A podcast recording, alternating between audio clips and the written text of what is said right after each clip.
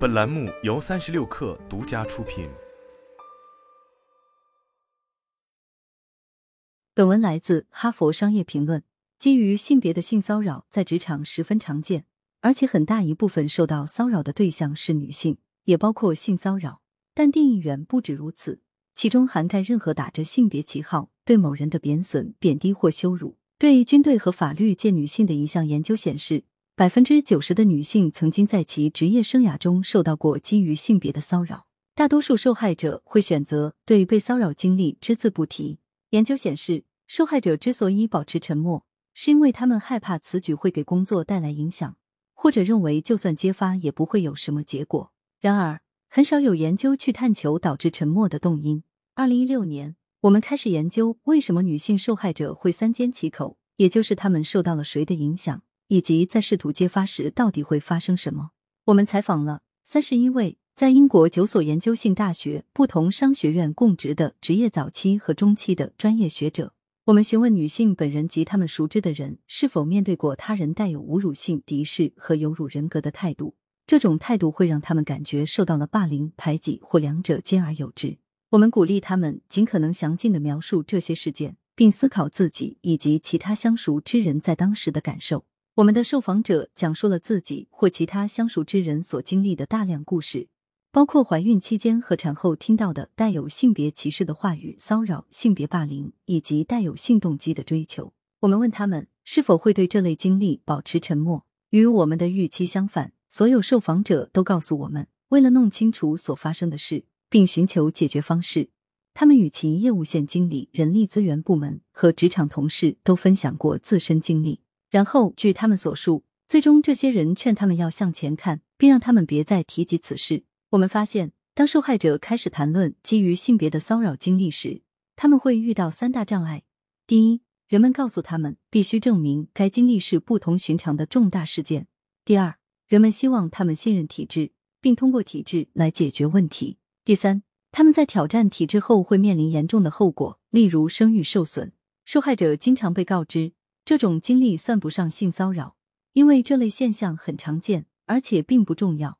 如果他们希望正式投诉，则需要证明他们的经历属于不同寻常的重大事件。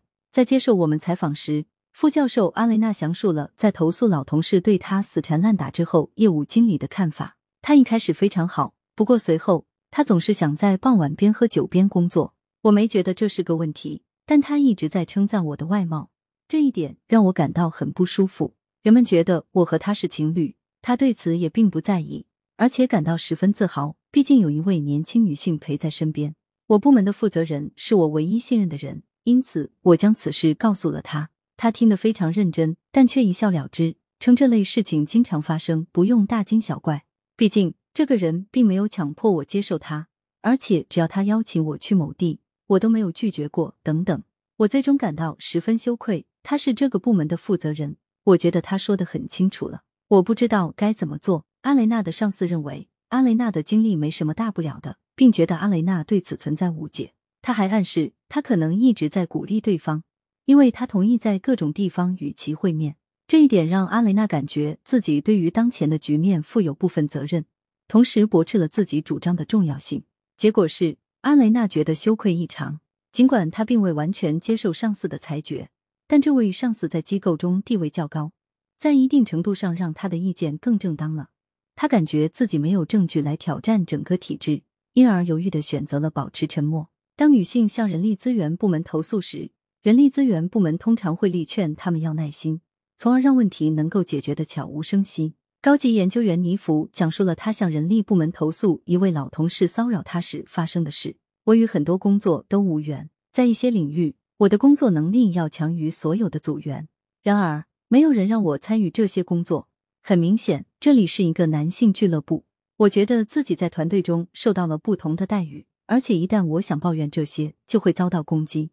我实在是受不了了，因此我找到了人力资源部门。他们告诉我要冷静，表示他们会进行调查，并随即回复我称其他人对这位同事的评价很高。但后来他们对我的感受表示同情。说他们已经和这位经理谈过了，并且非常愿意帮助我融入团队，仅此而已。在他们看来，我的问题已经解决了，而且他们暗示我不要向任何人提及此事。对此要严格保密。他们让我感觉自己是一个过于小题大做的人，而且随后提出要帮我应对我自身的问题。这位经理如今对我很好，但却摆出一副恩赐的姿态，此事并没有改变他的所作所为。我觉得人力部门一定会找他谈话。我认为，有鉴于我的经历，他应该付出一定的代价。然而，人事部门的处理方式让我感到困惑。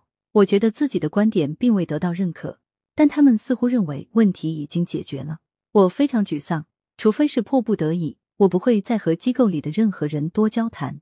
人力资源部门的官员通过要求尼福的侵犯者要善待他，来尝试解决这一问题。在他们看来，尼福获得了支持，其问题也得到了解决。但受此影响，尼夫感到人力部门纯粹在敷衍自己，并因被视为一个极度大题小做的人而羞愧难当。他认为自己依然没有得到公平对待。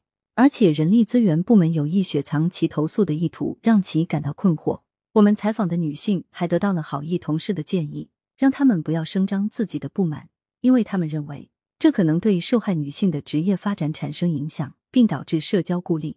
艾比告诉我们，有很多人都建议他三思而后行，不要投诉那些骚扰过他的老同事。他在我休产假期间让我非常难受，明里暗里说我可以选在拨款期间生孩子。然而。我团队成员的看法是，即便你离开公司，站在坏人对立面，最终将毁掉你的事业，尤其是在你所在的领域。所以，不如保持沉默吧。被人当作寄生虫可不好受。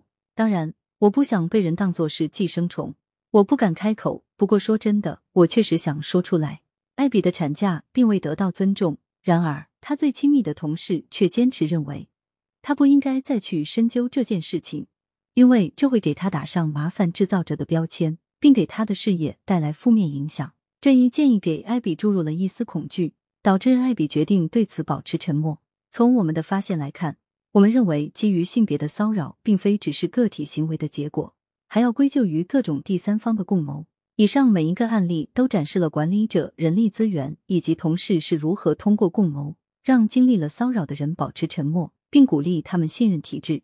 力劝他们不要向其他人透露此事。这种共谋不仅为侵犯者提供了做这些事的避风港，让其免受惩罚，同时还让受害者感到困惑无助，并最终默许了些行为。受害者会逐渐变得萎靡不振，并对工作和职场社交失去兴趣。而我们都知道，这种表现将影响生产力、组织认同感以及盈利。我们为各大公司和员工提供如下建议：第一。要让员工知道，投诉基于性别的骚扰属于正当行为。管理者应主动让人们知道他们是可以投诉的，而且各大公司应制定政策保护敢于发声的员工。第二，我们不仅要为人们报告骚扰建立渠道，同时还应制定政策，明确定义什么是基于性别的骚扰，列明收到案例报告后的应对程序，并创建相关机制，为人们如何应对申诉程序和后续事宜提供支持。第三。要确保受害者能得到倾听，顾虑能够得到调查，投诉也能够受到重视，这一点至关重要。应向他们保证，公司会采取行动，让过失方承担责任，并防止此类事情再次发生。如果人们认为公司掩盖了不公正行为，那么可能会给认同感和动力带来负面影响。最后，员工应反思自己如何回应同事的顾虑，他们的行为亦会波及他人。鼓励个人保持沉默。就是在助长骚扰文化的滋生。